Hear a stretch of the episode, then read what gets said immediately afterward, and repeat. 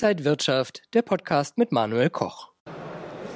Liebe Zuschauer, herzlich willkommen zum IG Trading Talk hier von der Finanzmesse Invest in Stuttgart.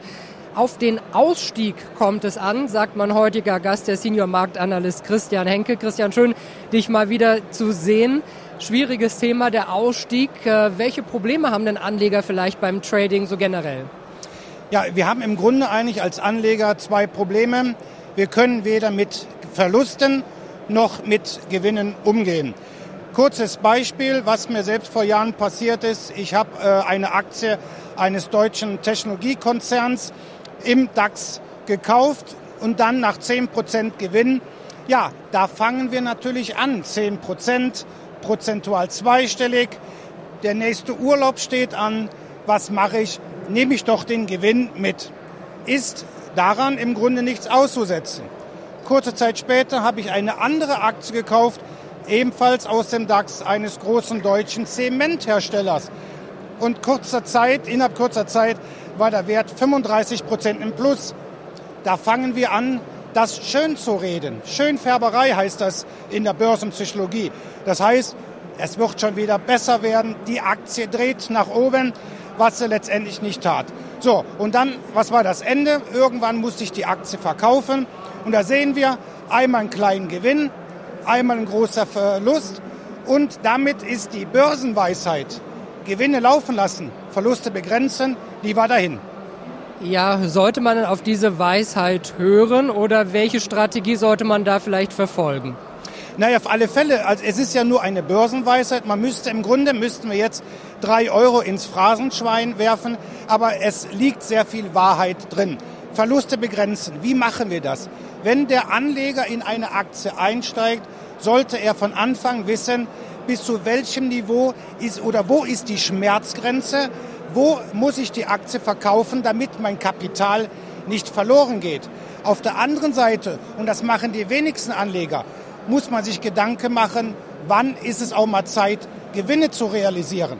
Das am besten immer so im Verhältnis 2 zu 1. Das heißt, der Verlust sollte immer halb so groß sein wie der Gewinn. Warum machen wir das? Weil wir ja auch unser Depot vor Verlusten schützen wollen. Aber wir wollen natürlich mittel- bis langfristig Kapitalzuwachs haben. Ansonsten, wie ich gerade gesagt habe, was ich jahrelang selbst gemacht habe, Verluste laufen lassen und Gewinne begrenzen, das geht äh, letztendlich irgendwann nicht gut. Mein Konto ist leer und ich bin frustriert und verlasse den Börsenhandel. Sollte ich dann als Privatanleger, Trader mir so eine Art Trading-Tagebuch zulegen, wo ich auch Sachen reinschreibe, wo ich mir dann vielleicht auch meine ja, äh, Plus- und Minus-Gedanken äh, einschreibe? Auf alle Fälle, das ist immer sehr empfehlenswert. Warum? Es ist natürlich ein bisschen mit Arbeit verbunden. Das kann man über diverse Programme Word oder Excel machen. Aber warum soll der Anleger das machen? Am Ende eines Monats, am Ende eines Jahres schaut man sich an, welche Trades sind gut gelaufen.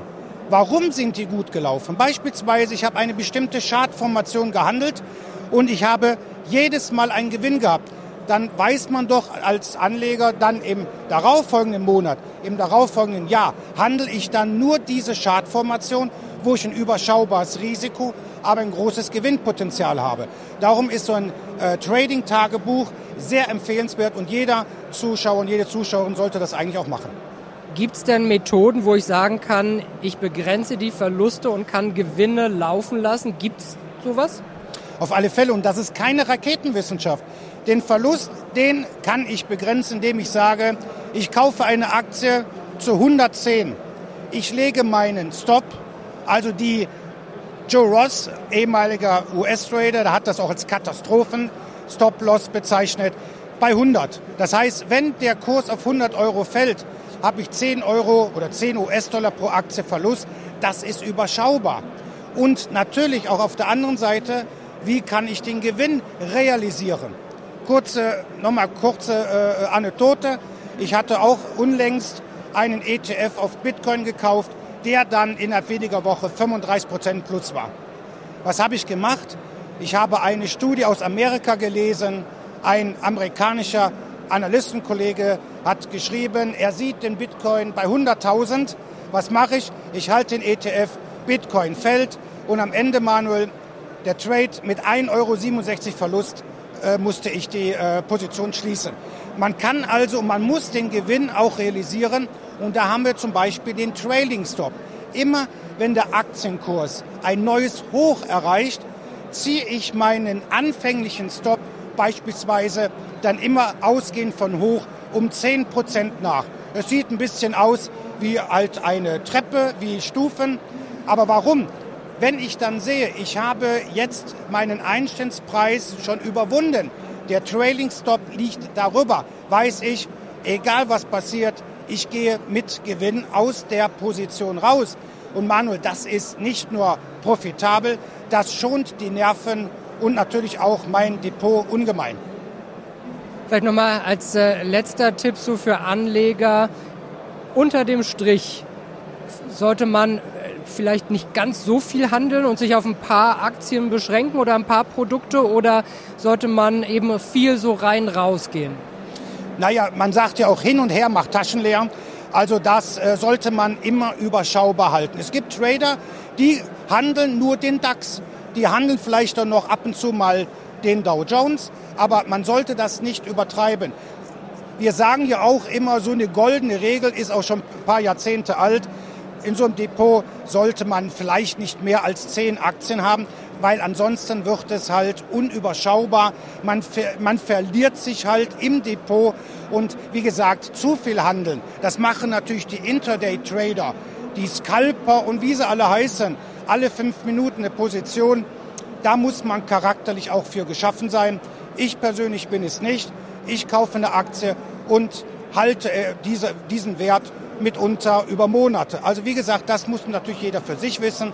Aber Diversifizierung ist wichtig, Manuel. Also wie wir das jetzt auch zuletzt gesehen haben, Nasdaq fällt, der DAX fällt, aber wir haben gesehen, Ölaktien, Rohstoffaktien sind gestiegen. Also diversifizieren, defensive Werte ins Depot legen und da kommt man über so eine Krisenzeit sehr gut. Sagt der Senior Marktanalyst Christian Henke von IG. Vielen Dank für diese Einblicke und vielen Dank fürs Interesse beim IG Trading Talk. Mehr Infos gibt es noch unter IG.com. Bleiben Sie gesund und munter, alles Gute und bis zum nächsten Mal. Und wenn euch diese Sendung gefallen hat, dann abonniert gerne den Podcast von Inside Wirtschaft und gebt uns ein Like.